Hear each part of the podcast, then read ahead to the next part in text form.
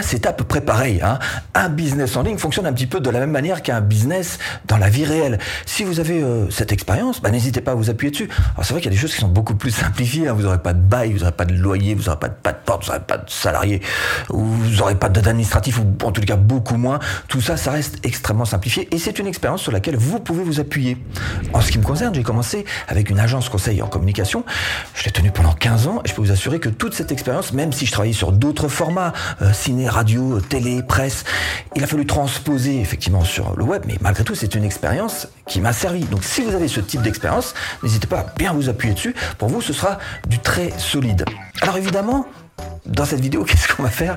On va essayer de déjouer quelques pièges, hein. des pièges un petit peu bizarres pour ceux qui connaissent un petit peu euh, le business, ce sont carrément des pièges étranges. Pourquoi est-ce qu'on me pose cette question? Des questions, moi j'en ai partout, hein. j'en ai sous les vidéos, j'en ai euh, dans le mini-chat, j'en ai sur la page Facebook, j'en ai euh, dans les mails, j'en ai partout. Donc synthèse de tout ça pour essayer de vous trouver un petit peu quels sont les 5 pièges majeurs à éviter pour les débutants et, et quelquefois même pour les, pour les avancés.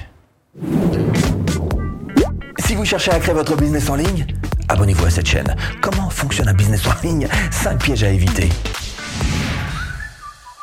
Piège numéro 1, tout part d'un petit point. Un petit point que vous avez tout au fond de la tête et qu'on appelle idée. Et à partir du moment où vous avez une idée, attention, le piège numéro 1 se dessine. Alors une idée, euh, une idée de produit, une idée pour promouvoir le produit, une idée pour vendre le produit. Là, c'est ça. Bon, alors, je suis pas en train de vous dire que toutes vos idées sont nulles, mais juste en train de vous dire que 99% des idées que je vois passer de la part des débutants que je vois passer devant mes yeux, bah c'est pas bon. Et les Américains nous disent, on ne va pas réinventer la roue. Et les débutants, bah, ils la réinventent, la roue. Et bien souvent, elle est un peu carrée, hein, la roue. Alors, premier piège à éviter, c'est de penser que tout de suite, son idée est géniale. Une idée est géniale qu'après l'avoir mise à l'épreuve du marché. C'est le marché qui va décider si ou non votre idée est géniale. Et puis, petit piège à éviter aussi d'ailleurs, dans la même veine, eh ben, c'est tout simplement de se dire, euh, je l'ai jamais vue. Ben, c'est une idée que j'ai jamais vue, mais elle est extraordinaire. Mon... Hein? Ben, ça va marcher puisque elle n'a jamais été. Bah non, au contraire, si ça n'a jamais été fait, si ça n'a jamais été vu, c'est que quelque part, euh, ça n'a pas été mis en application et que c'est pas forcément une bonne idée. Il y a tellement de gens sur Internet, il y a tellement d'idées qui sont mises à l'épreuve que pourquoi est-ce que vous irez chercher quelque chose de radicalement nouveau, extraordinaire, venu d'ailleurs Bon, il faut attendre d'abord d'avoir un tout petit peu d'expérience, peut-être, du marché, de votre produit, de ce que vous faites, pour proposer réellement des idées qui pourraient être novatrices et encore, après l'avoir testé auprès du marché. Alors la bonne démarche, au contraire, ce serait plutôt de vous rapprocher de votre marché, de comprendre votre marché, d'être même capable de vous mettre à la place de votre client potentiel, quels sont ses problèmes, quels sont ses besoins, ça vous fondre dans ce marché. Après, pourquoi pas faire un petit test, mais même si vous voulez pas faire ce test, ce que vous pouvez faire au moins au minimum, c'est fouiller de fond en comble ce marché avant de décréter que votre idée est géniale. Deuxième piège à éviter, d'avoir construit votre business avant de vous prendre la tête avec les impôts, les taxes, les statuts, les structures juridiques, tout ça. Stop Non Chaque chose en son temps. De toute façon, vous trouverez la solution. Tous les entrepreneurs ont trouvé une solution. Peut-être que ce sera pour vous le statut de micro-entrepreneur. Pourquoi pas? En tous les cas, tout est fait pour que vous ayez des solutions clés en main et que les choses vous soient relativement facilitées. Donc ne vous inquiétez pas, si tout le monde y arrive, vous y arriverez forcément. Commencez d'abord par être juste un amateur éclairé qui s'amuse, qui se fait plaisir dans son coin, et le jour où vous vous dites, bon là je suis prêt à essayer de gagner l'argent, là oui, il va falloir commencer à penser au statut juridique, mais pas avant. Donc la bonne démarche, c'est de commencer par étudier un petit peu le marché, ensuite de mettre en place le produit, ensuite toute la partie promotion, alors chaîne YouTube, euh, blog, euh, ce que vous voulez, hein, page Facebook, voilà, et ensuite apprendre la vente.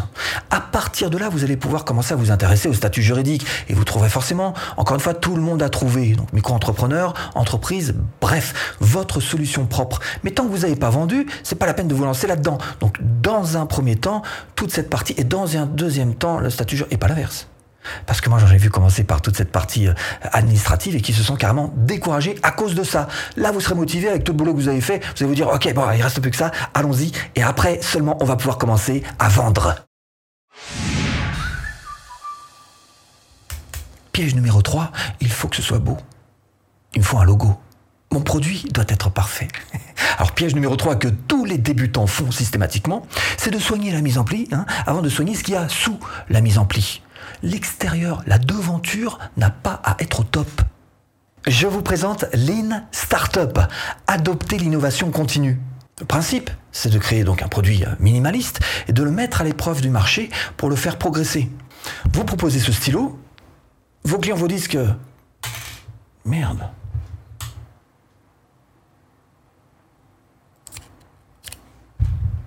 C'est cassé.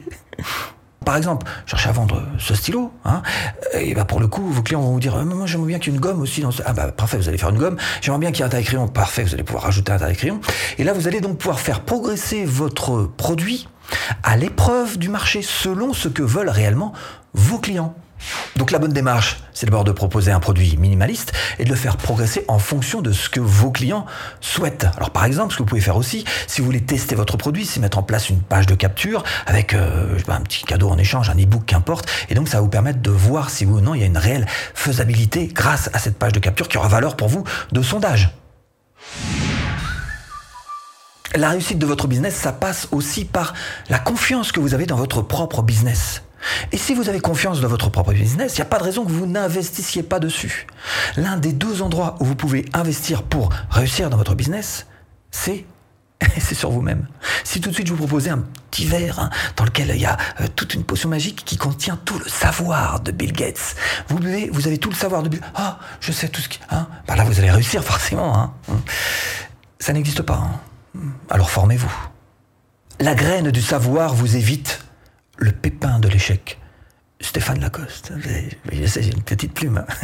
Bref, envoyez de l'info dans votre boîte crânienne. Formez-vous. C'est le premier endroit où vous devriez investir. Et puis le deuxième, c'est sur votre business à proprement parler, à savoir des outils qui sont là, évidemment, pour vous aider à progresser, encore des personnes, des personnes auxquelles vous allez pouvoir euh, déléguer un certain nombre de tâches. Donc la bonne démarche pour vous pour investir, c'est un, d'abord investir sur vous-même, deux, investir sur des outils, par exemple des outils euh, d'automatisation, pourquoi pas, et puis trois, sur des personnes, et ça je vous cache pas que c'est ce qu'il y a de plus compliqué de déléguer soit vis-à-vis de nous-mêmes, soit pour carrément bah, trouver euh, des personnes qui soient suffisamment compétentes. C'est pas parce que vous êtes trois fois champion d'Europe de lancer de menhir que vous allez forcément réussir votre business en ligne. Attention, je suis pas en train de dire que vous ne connaissez pas votre discipline. Je suis juste en train de vous dire qu'il y en a beaucoup qui font du hors-sujet lorsqu'il s'agit de faire un business sur sa discipline. Est-ce que vous connaissez les biais cognitifs? Ah bah tiens, justement, en voici un qui devrait vous intéresser. Le biais de confiance excessive. Alors cas typique, vous sortez de boîte avec quelques amis, hein, et, là vous dites, euh, c'est qui en dit. Qu'est-ce qu'il dit? Vous devriez lâcher le volant, évidemment, parce que vous avez un petit peu trop bu. Et eh ben, au travail, c'est exactement pareil. Il y a des gens qui sont tellement forts dans leur discipline qui sont carrément en excès de confiance quand il s'agit de créer le business de cette discipline. Et ça renvoie quelque part euh, au piège numéro 5 dont je suis en train de vous parler, à savoir un excès de confiance, qui renvoie d'ailleurs au piège numéro 3, qui devrait dire que la solution normalement, c'est de se former. Et précisément, si vous cherchez à créer un business de formation en ligne rentable, eh bien, ce que je vous propose, c'est tout simplement de cliquer là. Formation offerte. bon, j'espère vous avoir un petit peu aiguillé dans cette botte de foin. À tout de suite. Et si tu cliques.